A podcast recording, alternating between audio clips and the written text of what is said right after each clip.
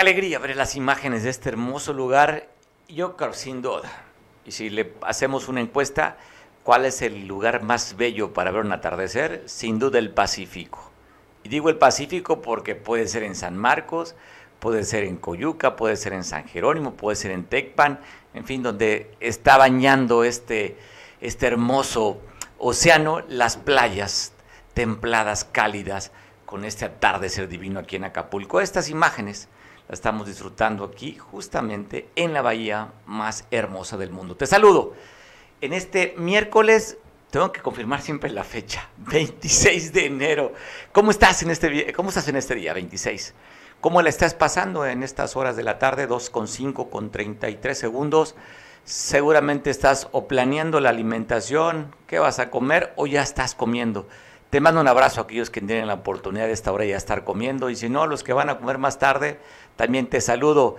También agradezco mucho a la gente que a través de su pago, de su mensualidad, su cuota, su suscripción, nos pueden ver a través de la red de Expit Cable Costa desplegada aquí en el estado de Guerrero y también en una parte de Veracruz. Saludos a quien me ve por televisión y también que nos ven a través de las redes sociales. Pues bueno, ya sabe, no somos ave de malagüero, ni mucho menos. Pero normalmente entramos con imágenes duras y las imágenes duras son los homicidios. No sé si hemos perdido la sensibilidad que ya no nos impresiona, nos impacta verlas, pero tenemos que dejar ver esta realidad. ¿No nos gusta? No nos gusta presentarla. Pero es una forma también de decirle a la autoridad, oye, algo hay que hacer. Son varios, son diarios, son muchos, no es uno. Y parte de esto, pues te quiero empezar a contar de lo que sucedió en estas 24 horas del día de ayer a lo que ha sucedido esas 24 horas en, estos, en este día, en este día miércoles. Se da a conocer la noticia de que en un, un hombre fue abandonado, fue tirado en, un, en la colonia Simón Bolívar. Esto en un arroyo. Va a ver usted la imagen donde todavía se reporta como desconocido el cuerpo de esta persona que fue aventado en la colonia Simón Bolívar. Un muerto más en este arroyo pluvial, un muerto más en el puerto de Acapulco. Hoy no checamos la temperatura, ¿verdad? A ver cómo anda. bueno, es que si es de dar risa. Por mucho que no queramos evitarlo, pues tenemos que comentarlo, caray. Hablaban que tenemos una temperatura 33 grados, pero la sensación es de 36 grados centígrados, la sensación del calor. Y alguien dice, pues bueno, con este calor mejor, mejor no como ni carbohidratos. Ya sabe lo que sucede. De acuerdo a la versión de quien gobierna aquí desde Palacio del, Palacio de Papagayo. Pues bueno, hablando de homicidios también en la capital del estado, pues ejecutan a una persona en una tienda de conveniencia. Ahí llegaron, le dieron cuatro impactos de bala en el cuerpo, 45 es lo que están reportando, con la que fue asesinado fuera de esta tienda de conveniencia en el Boulevard Vicente Guerrero a las 11 de la mañana. El que responde o respondía al nombre de Alejandro de 40 años, 40 años de edad, quien habitaba la colonia Emiliano Zapata en la capital del estado. Y otro asesinato también se dio en Iguala de la Independencia, en la calle Caritino Maldonado Pérez, ahí en Rufo Figueroa. Ejecutaron a este conductor que iba en este auto compacto de color gris. Iba acompañado por dos mujeres, las cuales resultaron heridas, también las dos mujeres. Eso sucedió a las, eh, por, la por la tarde, ayer a la 1.30 cuando circulaba en la calle Caritino Maldonado. Este, esta persona que respondía al nombre de José Carlos, de 35 años de edad, también vecino de la Rufo Figueroa, donde fue ejecutado. Estamos viendo la imagen de una persona más en el estado asesinada. Y bueno, vamos a comunicarnos hasta San Marcos Guerrero para platicar con nuestro compañero Julio, quien nos va a dar también cuenta de un muerto. Ahí fue lamentablemente un accidente en una motocicleta en el que, por cierto, pues hay muchas ya en las comunidades. Ahí es normal. Si usted va a Coyuca, Toyac, San Jerónimo, San Marcos, Ayutla, donde se vaya, ha aumentado la cantidad de, personas que se circula, que circulan o se mueven a través de esos vehículos de dos ruedas, peligrosos. Te voy a contar esta historia de este chavito de 17 años de edad, quien era vecino de la colonia El Cántaro, ya en San Marcos, donde pues murió. Estamos viendo la imagen donde un familiar se enteró de que había muerto en este accidente, en este accidente de moto, fue en su camioneta para trasladarlo, llevarlo a su vivienda. porque la familia no quería que se lo llevaran al servicio médico forense. Ahí fue detenido por elementos de la policía cuando vieron esta, este vehículo y con la persona pues que estaba muerta. Así es que pues le hicieron la parada, lo revisaron y encontraron que dentro de esta batea estaba este jovencito de 17 años de edad. La imagen desde San Marcos que comparte con nosotros nuestro compañero Julio Radilla para platicar sobre esto. Y no nada más está sucediendo esto en, el, tema del accidente ¿eh? en San Marcos. Están reportando también que elementos de la policía comunitaria la UPOEC están bloqueando la carretera que comunica hacia la Costa Chica. Voy a pasar imágenes y tratar de contactarme comunicarme con el líder de la UPOEC, Bruno Plácido, al que hace unos minutos platiqué con él y aceptó platicar contigo. Al final te informa a ti, no a mí. Yo simplemente hago las preguntas que tú quieres, pero a quien le está informando es a ti. A ti que estás a través de un teléfono o una aplicación, o a través de tu computadora, o a través de la televisión que nos ven, pues vas a platicar Bruno Plácido en lo que contactamos con él, que dijo que sí, platicaría con nosotros como lo he hecho en otras ocasiones. Intentaremos recuperar la conversación con Bruno, quien le decía hace unos minutos platiqué con él y me dijo, sí, voy a platicar para decir a la gente que te ve y que te escucha por qué estamos bloqueando la carretera que comunica la Costa Chica. Y te adelanto, al parecer, tiene que ver con operativos que está realizando la Policía del Estado en estos lugares donde está el OPOEC. Creo que esa es la inconformidad de la Policía Comunitaria, pero pues no te adelanto, platicaré con Bruno para que nos dé cuenta qué está sucediendo, por qué, por qué están bloqueando esta importante vía de comunicación hasta la Costa Chica. Esto es a la altura de San Marcos. Estamos viendo las imágenes donde están bloqueando la policía comunitaria y simplemente vamos a ver qué sucede, si ya tiene algún acercamiento, alguna plática con alguien del recién instalado, protestado Ludwig Reynoso, el secretario general de gobierno, porque son los que le tocan a través de la subsecretaría o a través de los asuntos políticos, son los que tienen que ver esto para tratar de destrabar lo que estamos viendo, este bloqueo carretero allá en San Marcos. Platicaré entonces, intentaremos recuperar la conversación que tuve hace rato con Bruno. Y te quiero pasar estas imágenes. Eso es en el Panteón Nuevo, allá en la colonia Lázaro Cárdenas, en Chilpancingo. Estas imágenes son féretros que simplemente aventaron en un matorral. Dicen que tenían restos de cuerpos, inclusive de ropa. Yo te voy a compartir las imágenes. Hablan también que en este Panteón Nuevo pues hay perpetuidad y hay también gente que renta por siete años sus espacios para sepultar a sus familiares. Y aquellos que no tienen perpetuidad y que ya tienen los siete años, si no reclaman el cuerpo, al parecer lo que hacen es pues sacarlos, así como usted está viendo, y dejar expuesto los restos porque no sacaron el cuerpo a los siete años, como dice el contrato. Pues platico, agradezco mucho y recupero la conversación con Bruno Plácido, líder de la UPOEC, para que nos platique el motivo de por qué están bloqueando la carretera, Bruno, allá en la Costa Chica, a la altura de San Marcos. Te saludo. Estamos bloqueando porque empiezan los hostigamientos por parte de las autoridades hacia nosotros. Eh, incluso esta eh, el día sábado el ejército desarmó a un policía de nosotros de Buenavista de, la Salud y en Tehuanaco a la Guardia Nacional desarmó a otra persona y la policía estatal ha estado hostigándonos y pues nosotros el que tomó este gobierno estamos buscando eh, diálogo para discutir y, analizar cómo tenemos que trabajar, cómo vamos coordinando.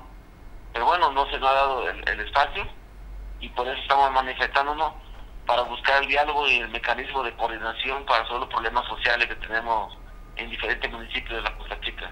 Tenemos audio de imágenes, Bruno, de este, de este bloqueo carretero. Por lo que sé y tengo el reporte que es el municipio de San Marcos, ¿verdad? Sí, pero pero estamos conjuntados todo y, este si va a activar Bonavista de la Salud, pero le acabo de pedir que se suspenda porque me confirmaron ya de que la Secretaría del Gobierno recibe el día viernes, 12 del día, para ya eh, sentar una mesa de trabajo y buscar mecanismos de diálogo entre el Estado y nosotros. ¿Ya te levantaste del bloqueo que estamos viendo las imágenes en la carretera? en este momento se van a levantar. O sea, no están, pero ahorita ya diste la orden para que se levanten. No, no, no, no es una orden, estaba dialogando con mis compañeros que cedan al diálogo, porque tampoco no podemos cerrarnos al diálogo. Entonces, por fin, Bruno, después de, pues mañana cumple 100 días de haber tomado protesta la gobernadora Evelyn Salgado, estarías tú platicando con la gente de la Secretaría General de Gobierno. O sea, 100 días, un poco más de 100 días para que te tomen... Sí, lo que pasa es que en el desde que llegan, pues se le acerca multitud de gente para buscar empleo y todo, pero nosotros no estamos buscando empleo, nosotros queremos que se resuelva nuestro problema eh, sociales, el diálogo con las comunidades, reconstruir un tejido social, eh, eh, todo un, un, reglamento que tenemos que plantear al Estado, pero pues no se ha dado el espacio. Oye, Bruno, pues a ver, hay dos temas aquí que tú lo acabas de tocar. Por un lado, la Guardia Nacional desarma un elemento de tu policía. Eso es a nivel federal. Pero la policía estatal te desarma a otro.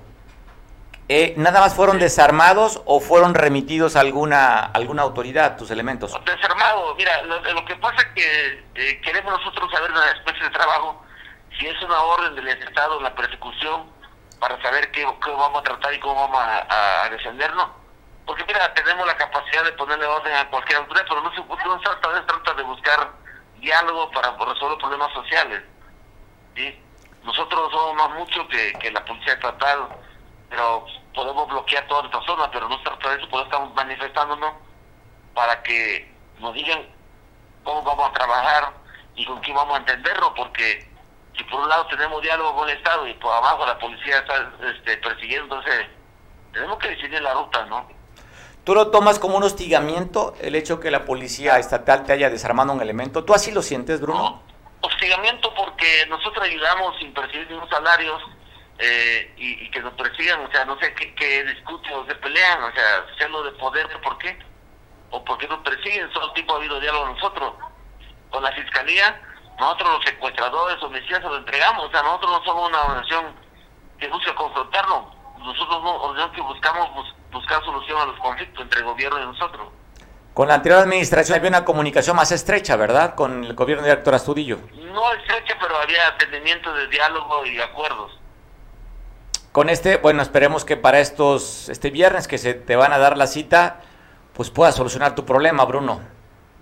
Bueno, ah, recuerden que nosotros, si dialogamos, mucho que mejor, pero si no, también estamos preparados para defendernos nuestros derechos que nos pertenecen como pueblo. O sea, no, no nos pagan como para condicionarnos, no estamos ayudando al Estado, que así lo entendían ellos. Bueno, me parece tus declaraciones, pues tú eres un hombre muy inteligente. Tuve la oportunidad, la primera vez que te entrevisté en un programa de opiniones, lo cual veo que eres un hombre con mucha habilidad, sobre todo destreza para contestar. Pero ahorita te escucho y dices, repito la frase que me dijiste, somos más muchos que ellos. Efectivamente, o sea, la población, si se manifiesta, eh, eh, nadie puede encontrar manifestación. O sea, nosotros aplicamos el artículo 39 que el pueblo puede alterar o modificar su gobierno. cuando te refieres somos más muchos, no te refieres nada más a la OPUEX, sino la gente que simpatiza con ustedes. ¿O te refieres somos más muchos que ellos como eh, un cuerpo armado? Los problemas los problemas se, tienen que erradicar con la participación de todos. No alguien que tenga dinero y quiera controlar. O sea, aquí se trata de contribuir entre todos los problemas sociales que tenemos, la inseguridad, la pobreza, la drogadicción, pleito de herencia, pleito eh, de, división, confrontación partidista, o sea, tenemos que buscar salida entre todos. Aquí nadie es importante, todos somos importantes en este proyecto. Oye, Bruno, aprovechándote tú que te manejas el tema de la seguridad, que tienes experiencia, ya tienes varios años, pues deteniendo, confrontando, asegurando, cuidando, resguardando a los habitantes de buena parte del Estado de acuerdo a las declaraciones que diera la alcaldesa de Acapulco, que dice que las causas de la violencia pueden ser el clima y el alto consumo de carbohidratos. ¿Compartes tú esta opinión de la alcaldesa Belina? No, para nada, porque el origen de los problemas es de una política pública, de partidista que nos ha confrontado.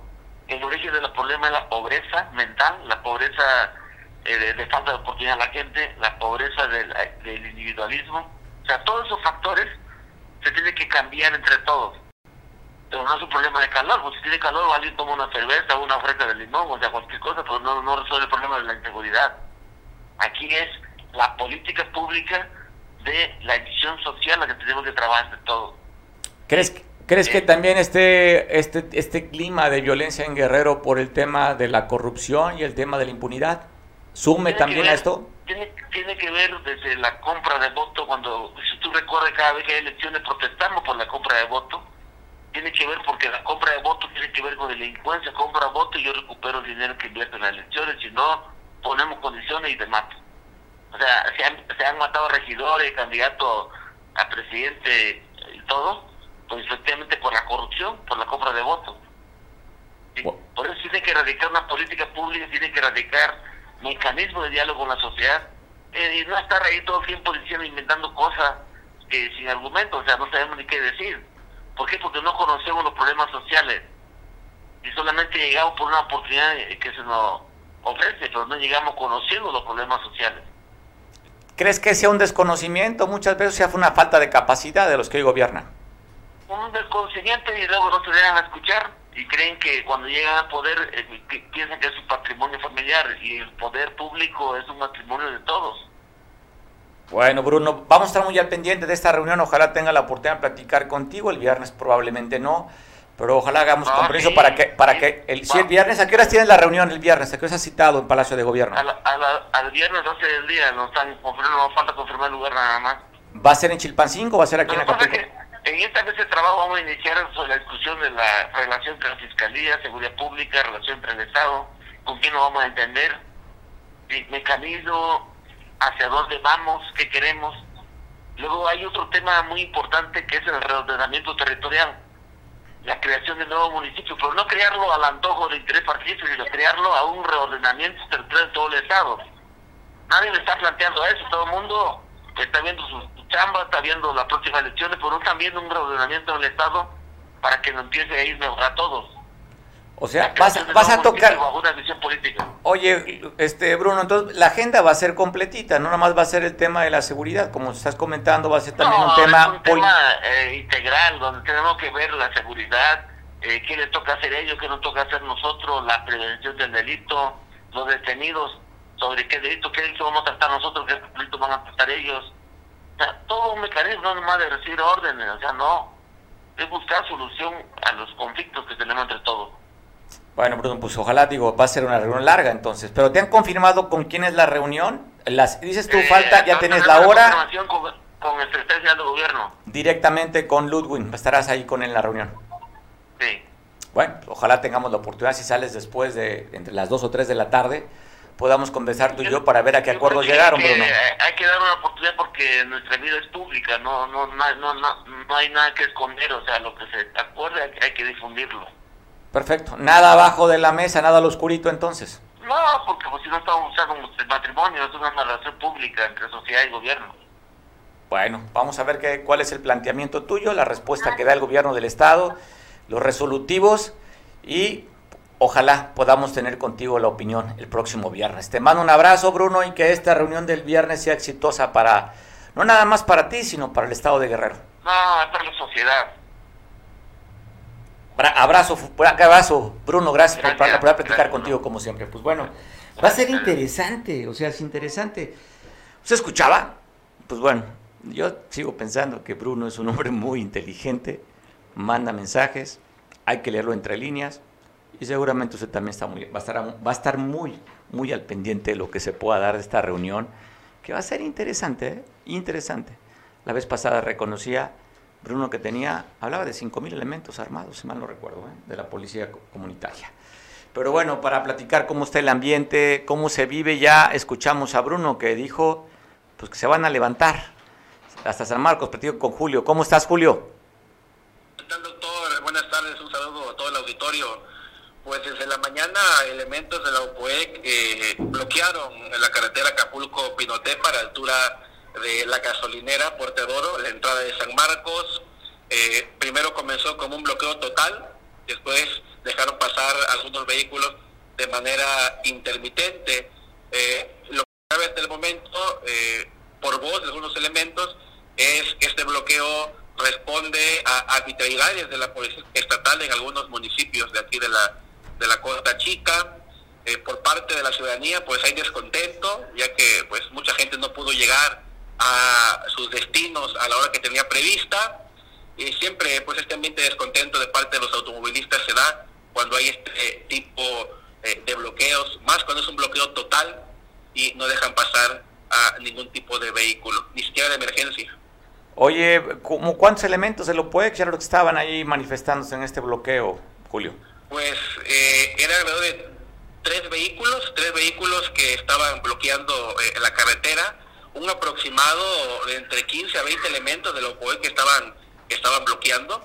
Eh, al lugar también acudieron algunos grupos de emergencia, como la Policía Municipal, para resguardar el lugar, eh, según eh, reporte de ellos, para evitar cualquier conflicto que pudiera haberse dado entre automovilistas con el descontento de no, no tener acceso al paso de la carretera.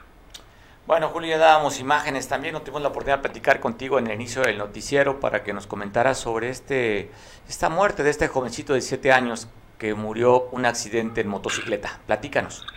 Es correcto, doctor, un lamentable, muy lamentable accidente eh, en la carretera San Marcos Las Cruces, donde un joven de 17 años eh, pierde la vida en una motocicleta que, eh, según datos oficiales, derrapó derrapó y eh, perdió la vida. En la motocicleta de manera extraoficial se sabe que había otro, otro joven que se encuentra gravemente herido, internado en un hospital del puerto de Acapulco. Eh, familiares eh, acudieron al lugar a levantar el cuerpo para llevarlo a su domicilio para ser velado, no permitieron que se me pusiera la diligencia propia de ley en el cuerpo y es lamentable ese tipo de accidentes que ocurren sobre todo cuando es un menor de edad, cuando ya ha habido muchas campañas de concientización acerca del el uso de las protecciones para conducir a una motocicleta. Bueno, Julio, pues te mandamos gracias por, por adicionar comentarios también de que iba otra persona acompañando este joven que perdiera la vida y que se encuentra delicado también. Es correcto, doctor. Te mando un abrazo, Julio. Saludos allá a San Marcos, que nos están viendo por televisión por el canal 8. Un abrazo a todos, gracias. Abrazo, pues bueno, está la información más completa, detallada del tema del bloqueo y del tema también del accidente de esta moto en el que perdiera la vida este joven de 17 años de edad. Y hablando de accidentes, en el municipio de Tecpan de Galeana, a la altura de la comunidad Santa Rosa de Lima, esta camioneta que usted va a ver, mire cómo quedó, llantas para arriba. Se hablan de lesionados, afortunadamente no se habla de ningún muerto, si hay lesiones, daños materiales cuantiosos de esta, de esta unidad que pues quedó como pérdida total. Habla de que se fue un barranco en esta zona de la, de la Costa Grande, allá en el municipio de Tecpan de Galeana, le decía, a la altura de Santa Rosa de Lima. Volcadura, cuatro heridos. Esto fue ayer a las 5 de la tarde en esta carretera de comunica Acapulco con Ciguatanejo. No se sabe más que, así dicen los reportes, se encuentran heridos. Las condiciones de las lesiones no las tenemos reportadas, simplemente le damos a conocer lo que hasta el momento tenemos nosotros como medio de comunicación. Y en un operativo que hicieron elementos de la Policía Estatal, acompañado por elementos del Ejército de la Guardia Nacional, se fueron a Jaltianguis, la comunidad rurales aquí de Acapulco, esta localidad que se encuentra en las inmediaciones de la carretera que comunica Acapulco con Chilpancingo, la carretera libre, llegaron, hicieron una revisión de vehículos y detectaron que dos autos, una gran Cherokee, modelo 2014, tenía reporte de robo. Ya esta Frontier, modelo 2021, o sea, pues apenas del año pasado, modelo reciente, estaba ahí reportada también como auto robado, fue confiscado y fue llevado con las autoridades para que continúen si se puede, ya sabe, las aseguradoras, si está asegurada la unidad o si alguien reportó estos vehículos para dárselos a sus originales dueños. Pero dos autos recuperados por los elementos policíacos aquí en el estado. Y también se habla que en el municipio, aquí en Acapulco, en la comunidad de los órganos, elementos de la policía también hacían recorridos y encontraron un cartón con presunta droga. Tres bolsitas de mota, aparentemente. Ahí están las bolsitas de marihuana, aparentemente así. Así dice el reporte, ya sabe. Presuntos asaltantes, presuntos delincuentes, presunta droga esta presunta droga fueron 33 bolsitas de mota, presunta 9, bolsitas de cocaína que usted está viendo ahí, 3, 6 o 9 efectivamente, aquí estamos haciendo el inventario de las bolsitas de la cocaína. Y así están dando el reporte de esta recuperación de droga. Y finalmente, ya había estado terminado este paso elevado una de las obras prioritarias de la pasada administración de Adela Romano Campo, en el cruce que da en las avenidas Constituyentes y la avenida Ejido, se hizo este puente elevado.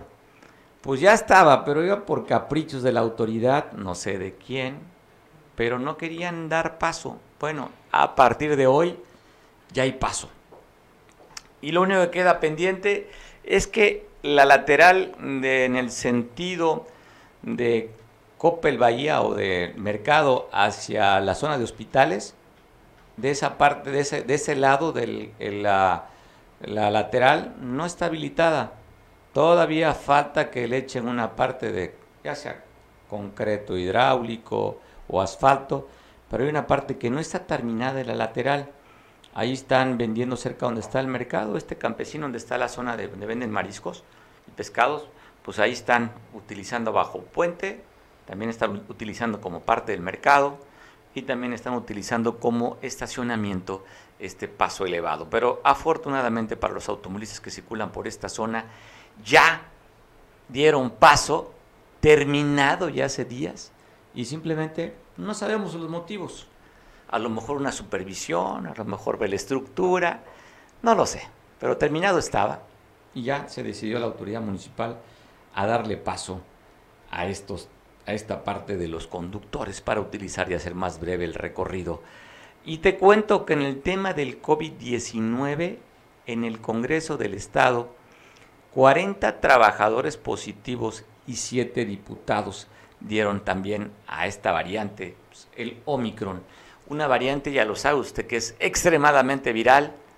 Hay muchas personas conocidas y familiares que están ahorita pues padeciendo esta, esta pandemia y en el Congreso del Estado, pues también, no fue la excepción. Ellos tendrán fuero, pero lo que no tienen fuero es para el COVID. 40 trabajadores que laboran allí en el Congreso del Estado y 7 diputados que también están siendo, pues, se fueron a sus casas. Afortunadamente, no se habla si estén las condiciones como la están pasando los diputados, pero sí se habla de que están fuera de circulación. Le repito la lista, 40 trabajadores y 7 diputados con COVID. Por cierto, estaban dando, estaban hablando sobre una Zoom. Esta Comisión de Derechos Humanos estaba laborando a través del Zoom, porque pues están evitando tener ya las presenciales. Mañana platicaremos con nuestro compañero Roberto Camps para que nos cuente cómo van los trabajos del Congreso. Afortunadamente tenemos esta fuente, una fuente que es bastante confiable, que conoce bastante bien el tema Roberto Camps, y coincidentemente platicamos en jueves pozolero con Roberto. Pues bueno, mañana platicaremos para que nos abunde cómo va el tema de allá de el Congreso del Estado. Tenemos varias llamadas telefónicas, platicaremos un poquito más adelante, tenemos un Zoom con el dirigente del partido del PRI aquí en Acapulco, Sofío Ramírez, que conversamos con él. También platicaremos con el secretario de Turismo Municipal en Acapulco para que nos platique sobre esta visita, la tercera que dan cruceros al puerto. Así es que platicaremos con David Abarca en unos minutos también. Tenemos también ya confirmada la entrevista con nuestro compañero Ernesto Caballero, que en el día de ayer platicamos con él a través de un Zoom sobre esta exigencia, no protesta, exigencia de los medios de comunicación para esclarecer los asesinatos, que en tan solo un mes van tres periodistas asesinados. Y también, aparte de esclarecer, pues bueno, se pide que no haya más muertos o asesinados de los trabajadores o los reporteros, los que damos la noticia sobre sobre estos asesinatos. Pues ya sabe, llamó poderosamente la atención lo que pasó con Lourdes. Volvamos al tema del turismo. Afortunadamente tenemos en la línea telefónica. Gracias. Qué divertido es transmitir en vivo. No sé usted cómo se la pasa, pero yo me divierto muchísimo en mi trabajo y no sabe cómo disfruto todo este tipo de acciones. Saludo. Saludo vía telefónica al secretario de Turismo Municipal, David Abarca. ¿Cómo estás, David? Hola, Mario. Muy buenas tardes. Oye, pues hace dos días llegó el tercer crucero de la temporada a Acapulco, en el que hablabas de la derrama económica ya habías comentado aquí que promedio estos, turistas dejan 90 dólares aproximadamente cada uno de ellos. Esta vez venían cerca de 300 cruceristas, más los que vienen allí en el crew o en, el, en los que trabajan en esta línea de cruceros. Mario. Bueno, afortunadamente ya es el tercer barco de esta temporada y sí, con una derrama económica importante, sobre todo los cruceristas. Eh, como tú, bien lo decías, se hizo una, derrama económica de aproximadamente, eh, independientemente de lo que es el avituallamiento, el ataque, eh, todo lo que eso conlleva, es una, una, derrama económica de aproximadamente 90 dólares por, por, por, crucerista. En, las ocho, en las ocho horas que están aquí esta día. Es un promedio aproximado, pero tú sabes que a veces llega mayor derrama, pero es lo que nosotros tenemos ahí, pero afortunadamente ya está llegando y deja una buena derrama económica. Pues qué bueno por el puerto, esto da un aliciente, da un aliciente de que las cosas van a mejorar en cuestión del turismo, este David. Así es, y, fíjate que, afortunadamente eh, nos están este, ya reservando barcos más que no estaban contemplados en el itinerario original, como es el 18 de febrero, que ya tenemos un barco asegurado, que es el Insignia, tenemos también nosotros ya para abril eh, tres barcos más que no estaban, que no estaban este, dentro de la lista original, y afortunadamente se van, se van sumando porque están viendo que Acapulco ya está eh, listo para recibir a esta clase de transatlánticos. Oye, preguntan, ¿qué semáforo epidemiológico tiene en Acapulco verde? Pues no le pensemos, vayamos a Acapulco. Bueno, mira, afortunadamente seguimos en verde, de acuerdo a cómo lo está este, manejando salud del Estado. Y pues decir que eso sería es fabuloso. ¿Por qué? Porque así la economía de, nuestro municipio se sigue reactivando, lógicamente como lo hemos pedido, ¿no? Con menor aforo y menor aforo y, y, este, y mayor vigilancia por parte de las dependencias como es la Secretaría de Salud, como somos nosotros con turismo, como reglamento de espectáculos, todos tenemos que poner nuestro grano de arena. Pero aquí hay una cosa así muy importante, aprovecho tu espacio, porque es importante hacer un llamado a toda la ciudadanía a que nos apoye, que nos ayude a seguir en semáforo verde. Necesitamos seguir mejorando la economía de nuestro municipio, debemos seguir con los protocolos de salud y, ahora sí que es una invitación que le hacemos a todos para que sigamos eh, con la guardia hacia arriba. Oye, David, viene un evento importante, viene el, torneo internacional de pádel donde se originó, por cierto, ese deporte en Acapulco. Ya se avecina la fecha, David.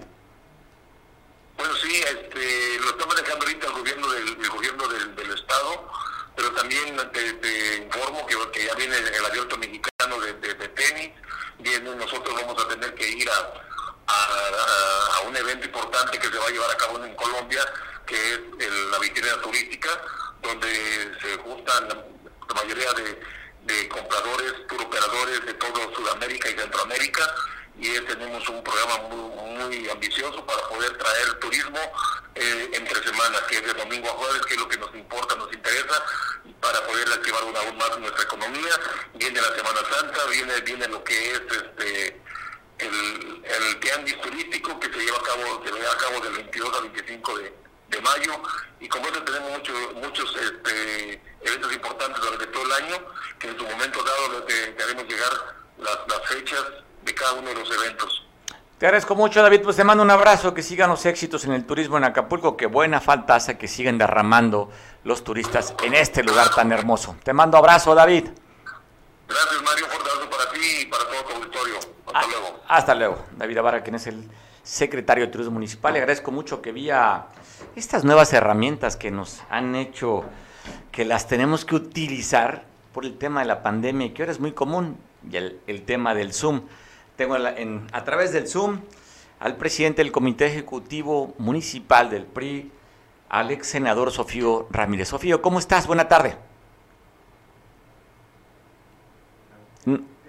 Eh, no, te, no te escuchamos. Sí, sí. Ah, gracias, Sofío, muy amable, no te escuchamos. Saludos a tu auditorio, muchas gracias por este espacio. Oye, pues aprovecho, yo sé que lo hice vía mensaje, pero ya que estamos platicando ti, tuviste una pérdida irreparable, la pérdida de tu mami. Te mandamos un abrazo solidario por este fallecimiento, Sofío. Muchas gracias, se lo valoro bastante. Gracias de corazón. Pues bueno, la vida tiene que continuar, nos puede pararse, ¿no? Digo, podremos tener dolor, pero tenemos que continuar. Eso de que el show debe continuar, pues sí, la vida continúa. Con dolor y todo, pero tenemos que echarle cocolazos a las actividades. Sofío, se avecinan movimientos en la cambio de dirigencia del partido a nivel estatal. ¿Cómo ves las cosas en tu partido, Sofío? Bueno, mira, primeramente expresar nuestro agradecimiento por este espacio que nos brinda y aprovechar para mandar un saludo a la militancia y estamos ya desarrollando algunas tareas al interior de nuestro eh, partido aquí en Acapulco. Eh, el día de mañana tenemos algunas tomas de protesta y algunos eh, integrantes de la red de jóvenes por Guerrero en su delegación Acapulco. Y sobre tu pregunta del cambio de dirigencia, pues bueno, son periodos estatutarios, ha concluido el periodo de la dirigencia estatal, pues bien, bienvenido el relevo institucional, como de igual manera lo he compartido, que es necesario también ya llevar a cabo el relevo de la dirigencia municipal. Hemos cumplido un ciclo y después de cada proceso electoral es sano que se renove la dirigencia, que se mueva el partido y pues en espera la convocatoria y bienvenidos todos los que deseen participar.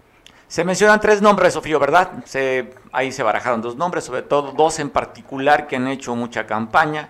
El caso del candidato perderoso este, Mario Moreno, que ya no pudo con su séptima victoria, presumía seis victorias al hilo, ya la séptima pues no se le dio. Él anda haciendo trabajo, hemos visto a través de redes sociales y presencia en medios, sería uno, y el otro sería el que fuera jefe de la oficina del gobernador, el paisano de la Costa Grande ya de Petatlán, eh, Alejandro Bravo Abarca. Y otro también que se menciona, pero no se le ve mucho trabajo de recorrido estatal al candidato perdedor de la alcaldía de Acapulco, Ricardo Taja. Mira, hemos compartido que a diferencia de otros institutos políticos, particularmente de Morena, que hace agenda partidistas y candidaturas producto de la ocurrencia, de la circunstancia, nosotros en el PRI, independientemente de los diferentes análisis, mi querido Mario, en el PRI contamos con capital humano, que consideramos que es la plataforma político-electoral que nos permite no nada más ser competitivos, sino ganar elecciones y ser buenos gobiernos. Ahí tenemos el caso del exgobernador Héctor Astudillo Flores, que tomó un activo de nuestro partido estuvo al frente de la titularidad del Poder Ejecutivo y que como gobernador del Estado, pues estuvo dentro de los 10 mejor evaluados. Esa es la aportación que le hacemos a la sociedad como plataforma, como partido político. Y asimismo, pues contamos con un sinnúmero de mujeres, de hombres que son activos importantes, por lo tanto, pues hoy se menciona a los tres compañeros que mencionaste, pero estoy casi seguro que mañana, cuando aparezca la convocatoria, van a aparecer otros nombres, porque al final camino lo que sobra en el PRI es capital humano, lo que va a sobrar en el PRI es esa fuerza político-electoral en el territorio de mujeres, de hombres que van a participar y pues bienvenidos, de eso se trata, de mover al partido y que vayamos haciendo la agenda eh, político-electoral para las elecciones próximas que están a dos años, pero un partido fuerte como el PRI tiene que seguir fortaleciendo sus estructuras territoriales. Sofío, tú hablas de, dice, mujeres y hombres, pones en primero a las mujeres y no vemos ninguna mujer que se haya apuntado, cuando menos bueno, públicamente. Es bueno, es que tampoco no hemos visto ninguna convocatoria. Eh, la movilidad que traen nuestros compañeros y sus pronunciamientos, pues entiendo que es a título personal y motivado por sus aspiraciones eh, naturales de todo ser humano al centro tiene una pirámide aspiracional, pero yo estoy plenamente convencido porque esa es la fuerza del partido, que en cuanto a la convocatoria, en cuanto el Comité Ejecutivo Nacional publique la convocatoria, pues nosotros como instituto político tenemos mucho capital humano con quien habremos de contender, de participar y me quedo con la confianza que prevalecerán los acuerdos políticos, porque así se aprobó en la Comisión Política Permanente, la Asamblea de Delegados, y que habrá una ruta de inclusión y participación para todos, para todos. En el PRI hay un pedazo, un pedazote de participación política para todos. En el PRI cabemos todos, estoy plenamente seguro que vamos a sumar a la fortaleza de nuestros activos que tenemos en todo el Estado y que tendremos las mejores propuestas. Sofío, ¿habrá dados cargados? Bueno, mira, yo lo que creo es que en el PRI lo que existe es la tradición política de los esquemas de participación en cada proceso interno. Reglas no escritas en los estatutos, pero de la práctica política. Y te pongo un ejemplo, no es nuevo. Yo tuve la oportunidad de llegar a la dirigencia municipal de Acapulco, producto de acuerdos políticos y ese mismo acuerdo político que a mí me arropó es el que arropó a Mario Moreno Arcos para que pudiera ser el candidato a gobernador y esa tradición pues es parte de lo que al interior del PRI ha desarrollado. Lo importante es, reitero, que se haga política y que en política se alcance el fin y el propósito de hacer posible lo imposible. Yo reitero, lo importante es que más allá de las expresiones de dados cargados o no, lo importante es que hay capital humano y tenemos con quién competir y que me quedo con la plena confianza que en cuanto se publique la convocatoria habrá mujeres y hombres que habrán de anotarse eh, y estaremos atentos a que se publique la convocatoria para también generar nuestra propia opinión. Sofía, tú eres consejero estatal, ¿verdad? Sí, soy consejero político estatal y tuve la oportunidad de ser consejero político nacional y pues fui delegado desde el cargo modesto. Oye, te fuiste a Chihuahua, oye, te mandaron como delegado a Chihuahua un baile. Y anteriormente estuve en Nayarit, anteriormente estuve en Puebla, por lo tanto, hablar de Sofía Ramírez, pues es hablar también de, eh, perdón por la presunción, pues es hablar también de una historia de vida política, ganando elecciones y aportando también a nuestro instituto político desde el municipio, desde el Estado, o también en cargos de responsabilidad a nivel nacional, como cuando fui delegado. Por lo tanto, consideramos que hay muchos, hay muchas mujeres y hay muchos hombres que vamos a esperar a que se publique la convocatoria para efecto también de analizar cuál puede ser nuestra participación. Oye, tú que fuiste a Nayarit, ¿merece la pena ir tanto a Nayarit como alguien va con tanta frecuencia? Perdón, no, no escuché un ruido. Oye, le digo, tú que estuviste en Nayarit, ¿merece la pena ir tanto a este estado como alguien que lo frecuenta con mucha regularidad? Bueno, en los tiempos que a mí me tocó, acompañamos a un gran candidato a gobernador, a, a Humberto Cota, a Manuel Cota, este, que es un extraordinario compañero, era mi senador de la República, mi dirigente nacional de mi sector, y por lo tanto fue una gran propuesta para gobernar Nayarit. Ah, bueno, está bien, Sofío. ¿Quedó atrás lo de Florero? Mira, yo creo que el tema de Florero fue una expresión en función de un estado de ánimo. Las historias cuentan. Eh, hablar de Sofío Ramírez es hablar de una trayectoria de vida y considero que más allá de una expresión del momento, nosotros nos acompaña un servicio de carrera. En Sofío Ramírez encontramos a un activo del PRI, se hace un rato, Mario Moreno ha ganado seis elecciones, yo he ganado siete y he ocupado todos los cargos, desde el más modesto cargo de regidor, presidente municipal, diputado local, diputado federal, eh, secretario de gabinete, senador de la República, ganando todo en urras. Por lo tanto, consideramos que las trayectorias cuentan y tienen su propio peso, más allá de una opinión que se desdibuja producto de un estado de, del momento, de una circunstancia, de una opinión del momento. Oye, pues sí, es, la política es interesante y divertida, entretenida. Sofía, tú la conoces bastante bien. Has tenido la oportunidad de estar tus orígenes del PRI, te fuiste un rato al PRD, regresas a tus orígenes y bueno, con una posición importante. Ser, oye, ser presidente del comité ejecutivo de la ciudad más importante en el estado tiene peso, Sofío, y ese peso pues te lo valoraron de tu trayectoria. Y llegamos con mucha humildad a la fila y a la cola. No me lo preguntas, pero en otras ocasiones me han preguntado los compañeros si en Sofío Ramírez se encuentran aspiraciones políticas. La respuesta es sí porque consideramos que es parte de la condición humana, nada más que en política como los buenos vinos, la sabia virtud de administrar los tiempos. Mi tiempo es junto con mi circunstancia de que tenemos que ir a la fila y a la cola, pero que al final del camino somos también de los muchos guerrerenses que le aportamos al partido y que lo hacemos con una profunda vocación de compromiso político y sobre todo pues promoviendo la unidad y reconociendo el trabajo de todas mis compañeras y compañeros. Va a ser interesante, Sofío, cuando tú dices van a presentar ya mañana la convocatoria, cómo va a ser para dirigir el partido a nivel estatal, pues seguramente vamos a ver candados y filtros, a ver si los tres que tienen la aspiración pues puedan cumplir con esos candados, porque pareciera que los ismos ya se pusieron de acuerdo sobre una candidatura, Sofío.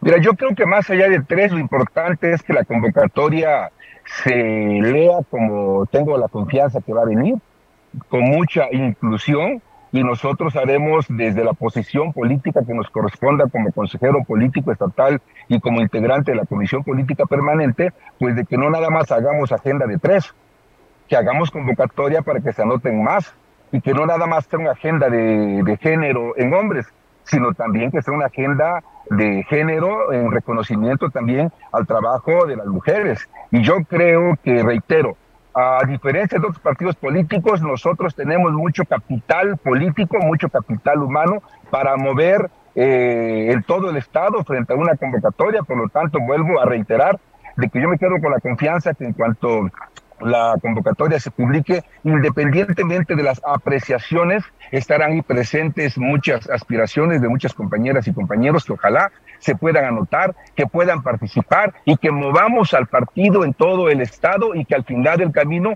una mesa de gran acuerdo político para que le podamos aportar primero a la militancia la mejor propuesta y segundo como dirigencia a la sociedad uno de los trabajos más importantes en todo el estado de Guerrero. Sofía, yo no quiero desaprovechar la oportunidad porque ha sido nota a nivel nacional. ¿Qué opinas sobre este tema de la violencia cuando la alcaldesa dice que se debe a la, a la calor y, a los, y al consumo de alto de carbohidratos? ¿Qué opinas tú desde la oposición? Mira, yo quiero ser muy respetuoso de las instituciones porque se trata de Acapulco. Hay que hablar bien de Acapulco para que nos vaya bien en el mapa local, estatal, nacional. Pero sí creo importante, dada la pregunta que me haces, de hacer un exhorto respetuoso a la presidenta municipal, que se dé su espacio de reflexión, de análisis, que se dé sus tiempos para tomar decisiones y para marcar su agenda de corto, mediano y largo plazo.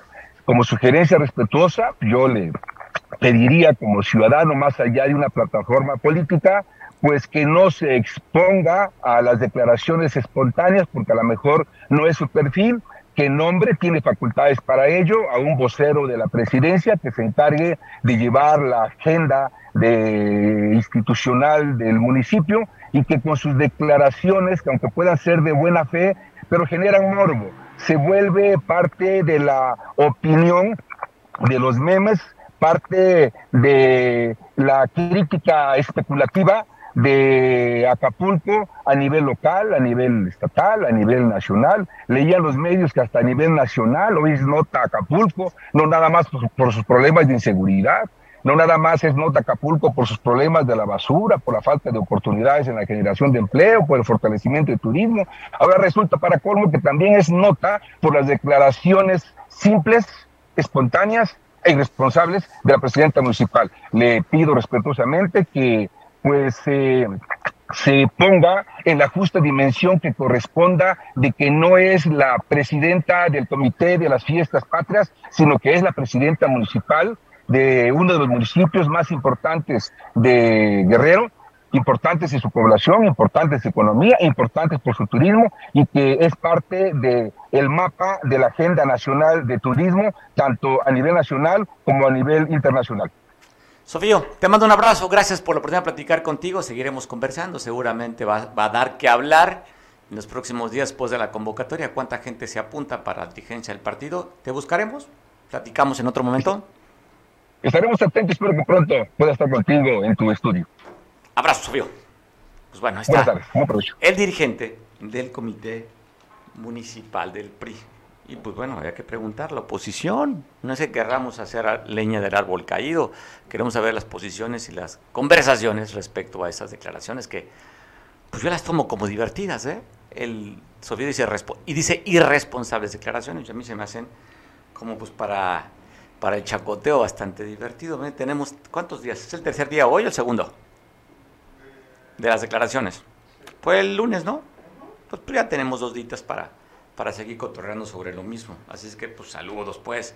Y agradecer que nos den la oportunidad de divertirnos. Quien sea, político, actor, comediante, si algo nos da para entretenernos y divertirnos después de tener COVID, son bienvenidas todas esas expresiones divertidas. Oiga, y en San Marcos allá llegaron a sofocar un incendio que se dio, afortunadamente llegaron elementos y la gente a sofocar este incendio muy cerca de las instalaciones del rastro.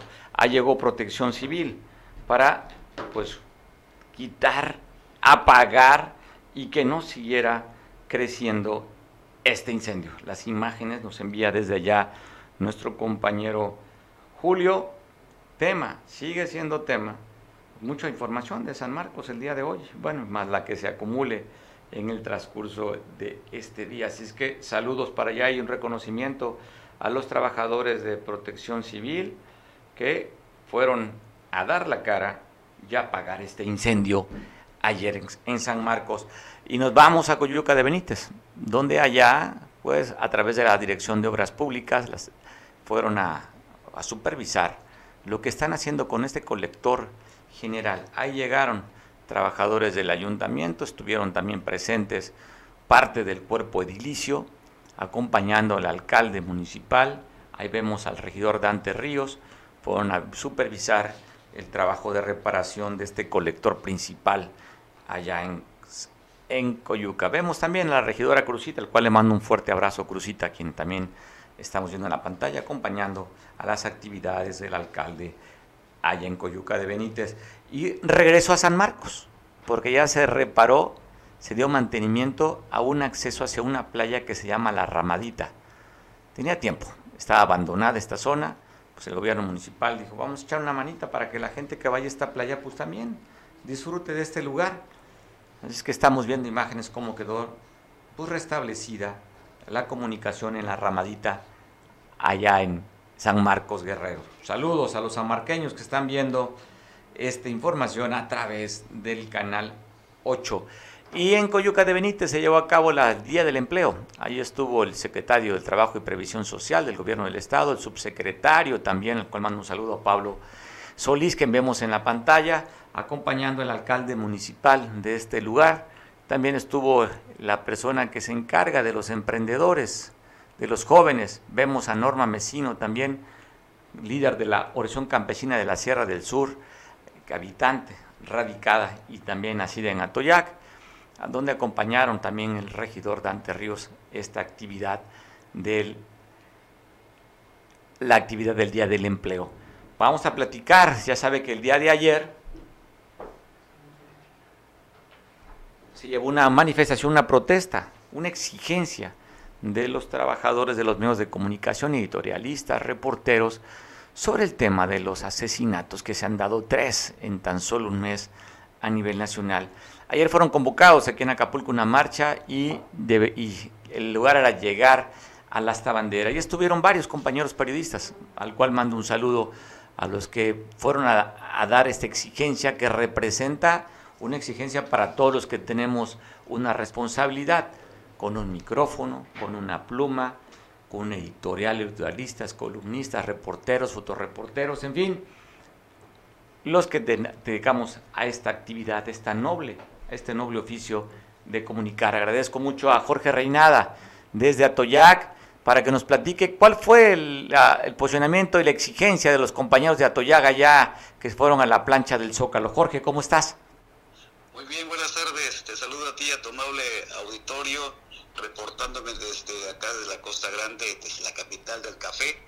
Eh, decirte, eh, la verdad, ayer pues fue una manifestación totalmente pacífica, comunicadores y reporteros de esta región de la Costa Grande y sobre todo aquí en el municipio de Atoyac, pues se apostaron en el monumento del obelisco del extinto guerrillero Lucio Cabañas Barrientos, ahí colocaron pues cartulinas con consignas para exigir pues a, a las autoridades la libertad de prensa, también justicia, debido pues a los lamentables acontecimientos que fueron privados de la vida, los compañeros periodistas, dos, dos en Tijuana y uno en Veracruz. En Veracruz, eh, lamentablemente, pues fue José Luis este, Gamboa.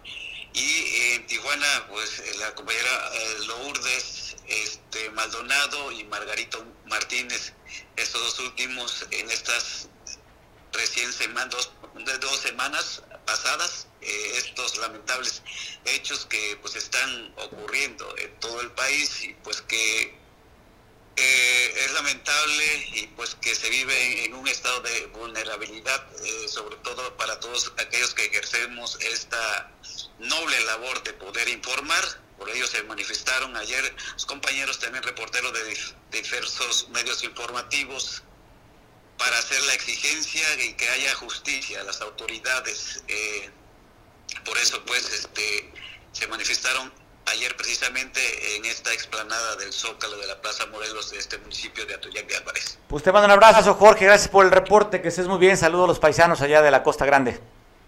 Gracias, este, hasta luego y pues esto fue mi reporte. Gracias, Jorge Reinada, desde Atoyac de Álvarez donde también nos están viendo por televisión por el canal 8. Agradezco mucho vía Zoom para platicar. Ayer tuve la oportunidad de conversar sobre esta invitación que hacía nuestro compañero Ernesto Caballero, quien es el líder del sindicato de redactores de la prensa aquí en Acapulco, para platicar qué tal, qué tal estuvo ayer, posicionamientos y la exigencia del esclarecimiento de los asesinatos de los tres periodistas que han muerto en este último, en este, en este mes, este inicio de este año, y también, pues lógicamente, ¿no? Pues que no se den más. Ernesto, ¿cómo estás? estimado Mario, bien, muchas gracias. Como siempre, es un gusto saludarte. No del todo cuando son este tipo de expresiones, ¿verdad? Pero bueno, vale la pena siempre estar presente en tu medio de comunicación. Muchas gracias por la invitación. Oye, pues, con respecto a, lo que, a lo que comunicabas, en este, eh, y que pues ya vimos que fue se reprodujo en varias ciudades y qué bueno que en la Costa Grande también se haya hecho este llamado a esta exigencia. Pues eh, tengo la fortuna de informarte que el día de ayer pues a la plazoleta de comunicadores de, periodistas aquí en el centro no llegaron muchos, tal vez por el sol, no, no lo sé, eh, marchamos muy poquitos, caminamos muy poquitos a nuestra bandera, pero en el asta bandera me dio mucha alegría encontrar a cerca de 40, 45 comunicadores en Acapulco, entre reporteros, periodistas, analistas, que ahí estuvieron dando fe y expresando esta situación, pues que nos acongoja a todos, nos aflige a todos, pero también nos afecta a todos los periodistas de Acapulco y hacerte saber que la exigencia sonó y sonó fuerte. Además de las cartulinas clásicas, eh, pues nosotros tuvimos a bien llevar eh, algunas veladoras, estas en símbolo de que tenemos la esperanza, de verdad que tenemos la esperanza en que cambien la situación y tengamos oportunidad de que esta esperanza precisamente de la que te platico sea que se resuelvan los casos, que ya existan las garantías para poder ejercer el periodismo y sin duda pues que se haya afianzado el tema a nivel nacional con esta pues eh, aglomeración de periodistas en las principales ciudades del país. Oye Ernesto, pues gracias por la oportunidad de platicar contigo. Sí, bien, tienes razón. ¿Por qué no hablar de otras cosas, sino de hablar de compañeros que están asesinando? Pero, pues de alguna forma, estamos solidarizándonos con la familia de Lourdes, de los otros compañeros asesinados, uno en Veracruz y otro también ahí en Tijuana, y deseando primero pues que se castigue los responsables. Y lo otro es ni un periodista más muerto, Ernesto. En efecto, esa es la consigna que ayer se alzó la voz, ni uno más. Queremos garantías para poder ejercer el periodismo y el, grito fue en voz de guerra. Lamentablemente en estas condiciones nos tenemos que afrontar porque no permitiremos que los grupos de poder o en este caso ex gubernamentales, como se señala en el caso de Jaime Bonilla, Baja California, sean los que lastimen y vulneren al gremio periodístico. Es importante, es imperiosa la necesidad de alzar la voz, está hecho y creemos que va a poder tener, al cuando menos, eco en el mismo gremio tal vez los, los gobiernos, los grupos de poder los minimizarán, pero cuando menos estamos cada vez más conscientes los comunicadores que tenemos que capacitarnos, que tenemos que tener elementos que nos hagan ejercer por nuestra propia cuenta el periodismo de manera segura. Entonces, es una voz que tiene que replicarse inmediatamente. Aquí tienes un espacio para replicar esas voces que se requiere exigir, reclamar, gritar, porque ni uno más muerto. Ernesto, te mando un abrazo y buen provecho. Muchas gracias. Gracias, Ernesto Caballero, líder del Sindicato de Redactores de la Prensa, la delegación aquí de Acapulco. Pues yo te dejo con las imágenes con las que entramos, merece la pena, ¿no? Cuando hay cosas hermosas que muchas veces no nos, damos la, no nos damos el tiempo, la dedicación de hacer un alto en nuestras vidas y ver cómo está la naturaleza, cómo está el atardecer, no sé, un pajarito que te cante, en fin, cómo está el clima, disfrutar lo que tenemos que no cuesta y queremos compartir las imágenes estas que son espectaculares, que no cuestan, que tenemos la fortuna de vivir en este paraíso y queremos compartir contigo. Si tú no vives en Acapulco, no tienes playa como esta, nos ven en muchos lados, decirte que esto y más, como decía el poeta del pueblo, es lo que tenemos para dar. Te queremos compartir la imagen. Buen provecho.